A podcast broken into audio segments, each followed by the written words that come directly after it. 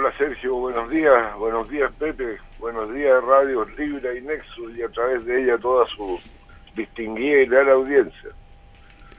¿Cómo está, estimado Marcelo? ¿Se siente representado por este nuevo hecho que se le suma ya a la diferencia que hay entre opiniones, conceptos con la ministra vocero? Ya hemos hablado del tema, pero hoy día, en vez de calmarse los ánimos, parece que por ahora disculpas no hay, pero la cosa se lleva a la justicia. ¿Eso es beneficioso? ¿Eso es en honor a la verdad? ¿Cuál es el estado actual, su opinión respecto de esta crisis que parece no terminar? La verdad que estoy un poco inquieto y muy preocupado, pero no por la vocera en el Partido Socialista, sino que ahora en un momento más llevo a mi mujer al médico para esperar intervención de la aorta. Y no sé si sea tan importante lo que digan los señores. Claro. Bueno, ojalá que, salga. Me va a disculpar, pero no he leído los diarios, no tengo idea, no sé no sé en qué están. No, básicamente son cosas que no son nuevas. En realidad aquí lo que se está utilizando es que alguna vez algún parlamentario y algún senador hizo una declaración en el marco de aquella reñida elección por la renovación de la directiva. Y parece que hoy día basta leer la prensa y los comentarios para sacar frases eh, en contexto o fuera de contexto y eso para tratar de reafirmar esta diferencia respecto de lo que dijo la, la vocera del gobierno. Ahora también se va a hacer presentaciones, le piden al fiscal Calabot que revise declaraciones del senador Monte. Esto está lejos de terminar, pero en cuanto a eso, a lo que pasó en, la bullada elección del Partido Socialista. No, la elección del Partido Socialista ya se acabó, ya, pues todos sabemos, doña Maya Fernández fue la primera mayoría individual, la lista de Lizalde eligió más miembros del Central como el presidente y la directiva ejecutiva del partido le eligen los miembros del Central eh, los eligieron a ellos y los otros quedarán en lugares secundarios de acuerdo al resultado electoral. Pero eso ya está acabado hace mucho rato, no sé de qué siguen hablando. Bueno, ayer se enfrentaron, hola Marcelo, bueno. ¿Ah? Eh, te saludo y te cuento que se enfrentaron por Twitter, porque es la, la, vieja y mala costumbre ya a esta altura de decirse cosas a través de Twitter. José Antonio Caz y José Miguel Insulza. Y se dijeron barbaridades desde el punto de vista de cada uno. Ah. Eh, entonces se reactiva de ese tipo. Yo a esta altura, y, no sé si lo comparte, pero yo a esta altura creo que las cosas hay que decirlas con argumentos, no con limitación de caracteres y no con un afán de aparecer eh, seguido por no sé cuánto y todo. No estamos, no solo la política se está conduciendo a través de las encuestas, sino que de las redes sociales y del, del, del tuiteo. La verdad es casi como una cuestión media morbosa al seguir cómo se dicen cosas. Uno le dice al otro que, bueno, y que, que ella eh, le manejó la, el auto a la novia del, alcalde Aguilera cuando se casó, José Miguel ah. Insulza, y que no ese es un acto de amistad y que salió electo gracias a los votos de, de San Ramón, y el otro le contesta, facho mentiroso. Entonces, te fijas que ese nivel ya me extrañó de José Miguel Insulza que conteste ese porque uno supone que está en otra. Bueno, yo estoy de acuerdo contigo que no son discusiones muy edificantes esas y, y la necesidad de argumentar cuando se quiere defender un punto de vista es lo que yo trato de hacer invariablemente. Pero puestas las cosas en cómo se juegan los partidos hoy día, eh, nosotros tenemos decidido presentar una reforma, una acusación constitucional a la ministra de Educación por abandono de deberes. Eh, para sacar la pelota de la cancha, eh, que el Partido Socialista aclare sus nexos con el narcotráfico. Y le dio resultado. Llevamos, ¿cuánto? ¿Dos semanas hablando de esto? Y puestas en otra dimensión las cosas, Insulsa se posiciona frente a Cas como el que le a los carros y Cas eh, frente a Insulsa y son los duros de sus sectores y los del medio van a desaparecer porque van a tener que irse a los extremos. Así que ganancia neta para ellos. Si así se juega ahora. Ahora en este sector también ganancia neta porque también dentro del mismo partido se pide suspender la militancia de Marcelo Díaz. Ahí habló fuerte Luciano Valle respecto de defender al Partido Socialista de San Ramón, defender la causa, el, el desarrollo de esa comuna. Y dicen que, bueno, Marcelo Díaz finalmente es el culpable de empezar a, a poner este tema y él es el militante socialista. Bueno, el tema fue puesto por un reportaje anterior y sobre eso se podría hablar tanto, pero mire, yo realmente no, no, creo que sea un tema muy relevante para el país. Yo lo he dicho en todos sus tonos, Aguilera y su familia no son narcotraficantes que en una municipalidad con hartos funcionarios y programas haya aparecido un señor que había cumplido condena por eh, narcotráfico y lo tenían trabajando en parques y jardines o algo así eh, y sobre esa base construir lo que construyó la televisión, bueno, yo no me voy a prestar para el cuento. Yo lo que le critico a él, pero también al alcalde Viñambre, al alcalde de Calle Larga, al señor Venega y a los alcaldes de los otros partidos es que ellos han construido redes clientelares para intervenir en las elecciones internas de los partidos. Ah, y en estas comunas a los partidos los conocen como los partidos de la municipalidad. Ese es el problema. El resto, bueno, el que se quiera entretener hablando de cera, que hable de cera. Le aseguro que en los procesos abiertos ninguno va a concluir que el tema de, de narcotráfico. Eh, Marcelo, cuando tú dices eso, yo lo logro entender en este sentido, no sé si estoy equivocado, pero normalmente los alcaldes juegan un rol muy transversal, son electos bajo un pacto político, un partido político, pero la mayoría funciona más con su comunidad y muy, muy despolitizado, entre comillas. Y hay otros que hacen uso de la alcaldía para intervenir eh, en una vida partidaria muy intensa y, generar eh, de alguna manera eh, impacto sobre un grupo de personas que no necesariamente serían militantes ni activos si el alcalde fuera otro y, se oh. complica el, rol del partido, que el rol del partido tiene que ser con el alcalde que sea, con convicciones, con cercanía, y no por una pega, no por una cosa de ese tipo clientelar. Lo entiendo bien, así que hay dos tipos de alcaldes, y en todos los partidos políticos, no estoy hablando solamente del Partido Socialista. Sí, claro. Algunos usarán y abusarán más del pequeño poder que le entrega la comunidad para intervenir en sus colectividades otros se abstendrán o, lo harán muy poco. Pero bueno, habría que revisar caso por caso, porque tampoco estoy para generalizando. Sí, porque ahora lo, lo, primero que nos van a decir a ti, a mí, preséntenlo a la justicia o al CERVEL si tienen información, tratando ah, de no, judicializar todo. Yo, les llevo encantado. ¿ah? Las fotos cuando andan repartiendo canastas de alimentos, etcétera, etcétera. No, yo si se trata de eso. Se contaba la anécdota de algunos alcaldes importantes que tenían debajo del escritorio un paquetito con mercadería y cada vez que entraba alguien a pedir algo le decía, ¿ah? Mira, yo no podía hacer muchas semanas distrital por las razones sí, que te entendemos, te entendemos. Pero ayer estuve en Ocoa y en la noche estuve en Santa María en un sector rural y realmente a mí la verdad que este tema no me importa nada, ni casting Susa, ni el Partido Socialista, ni la señora Pérez. La situación que se está viviendo con la cuestión del agua y la sequía es dramática.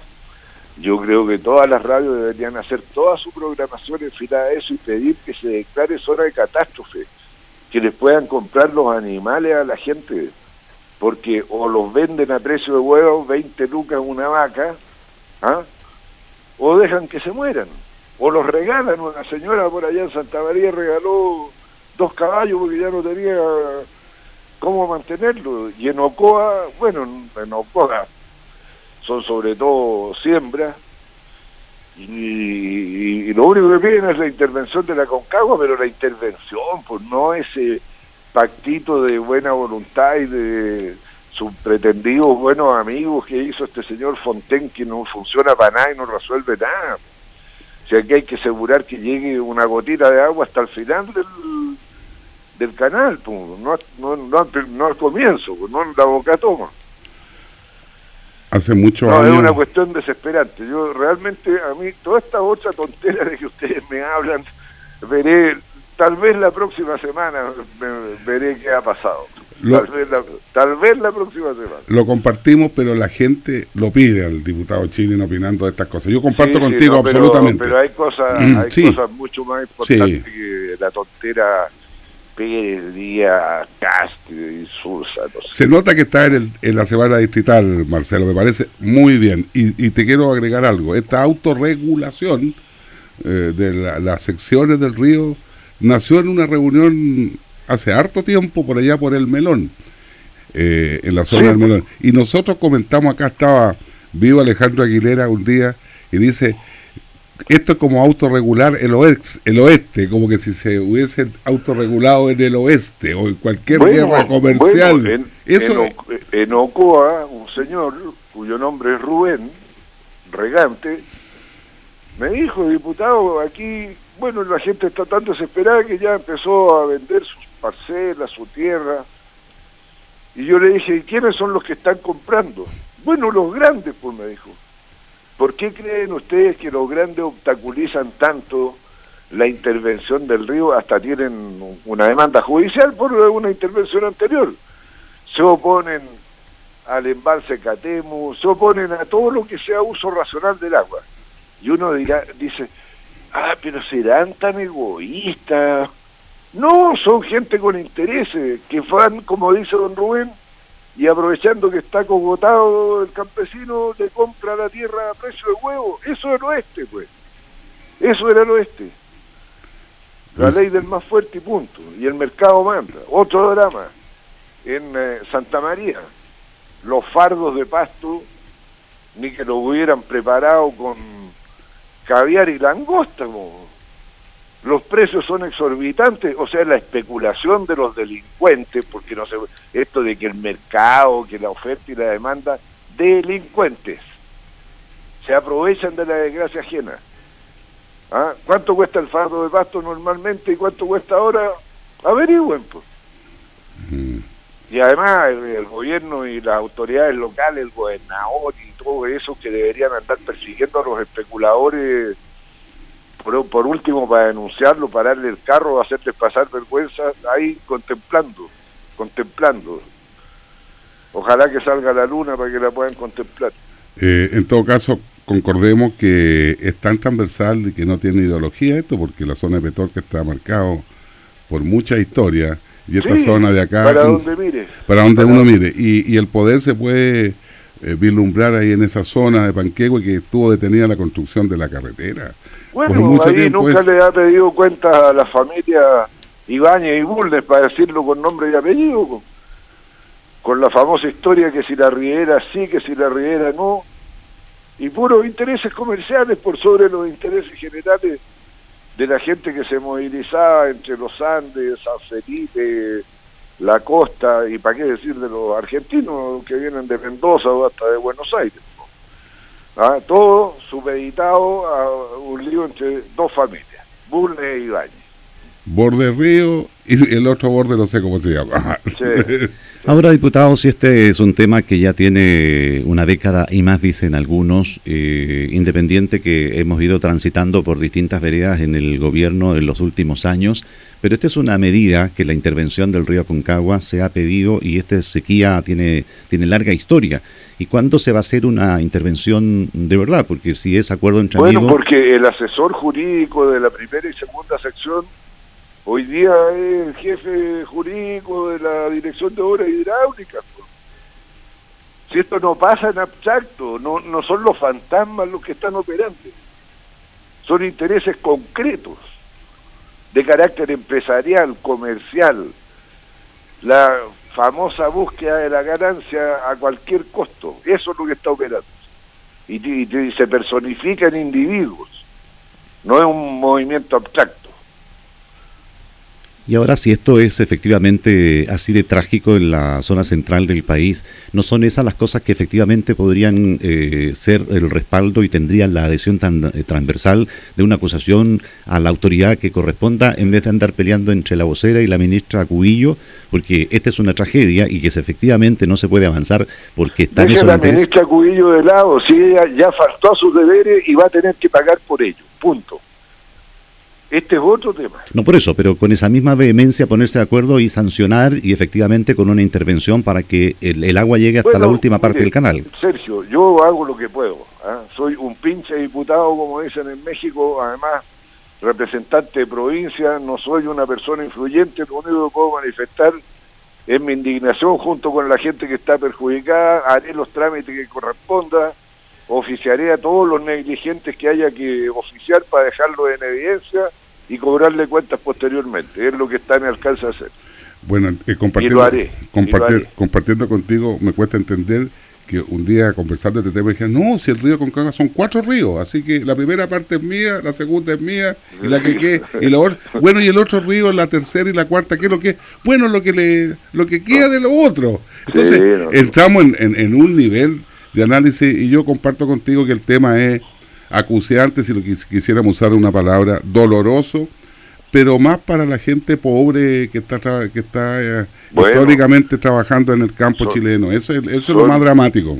Son pequeños agricultores, pequeños campesinos que están perdiendo su siembra, que están perdiendo sus animales, reponerlos no les va a ser sencillo.